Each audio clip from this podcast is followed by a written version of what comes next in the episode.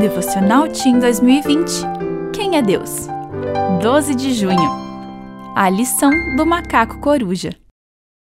Depois o Senhor disse: Não é bom que o homem viva sozinho. Vou fazer para ele alguém que o ajude como se fosse a sua outra metade. Gênesis 2:18. O macaco da noite ou macaco coruja é um mamífero que tem hábitos curiosos. A fêmea tem apenas um filhote por gestação.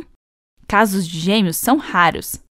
A mãe amamenta o bebê e o pai o carrega para todos os lugares. Macho e fêmea cuidam das crias com muita dedicação. Mas o fato mais interessante é que esses animais são monogâmicos, ou seja, macho e fêmea se unem e permanecem juntos por toda a vida, nunca se traem nem se divorciam. Deus criou homem e mulher para juntos formarem uma família.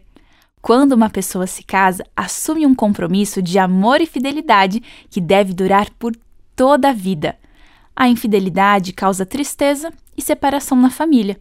Por isso, Deus deixou escrito no sétimo mandamento que os casais devem ser fiéis.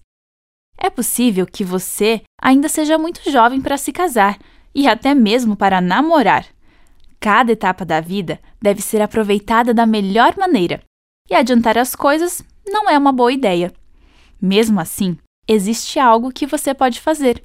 Começar desde agora a praticar a fidelidade em todas as áreas da vida.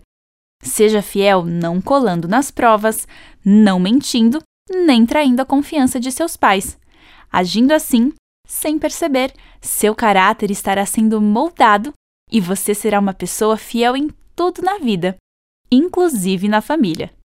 Decida ser fiel a toda a prova. Eu sou a Aline Littke e trabalho na Casa Publicadora Brasileira.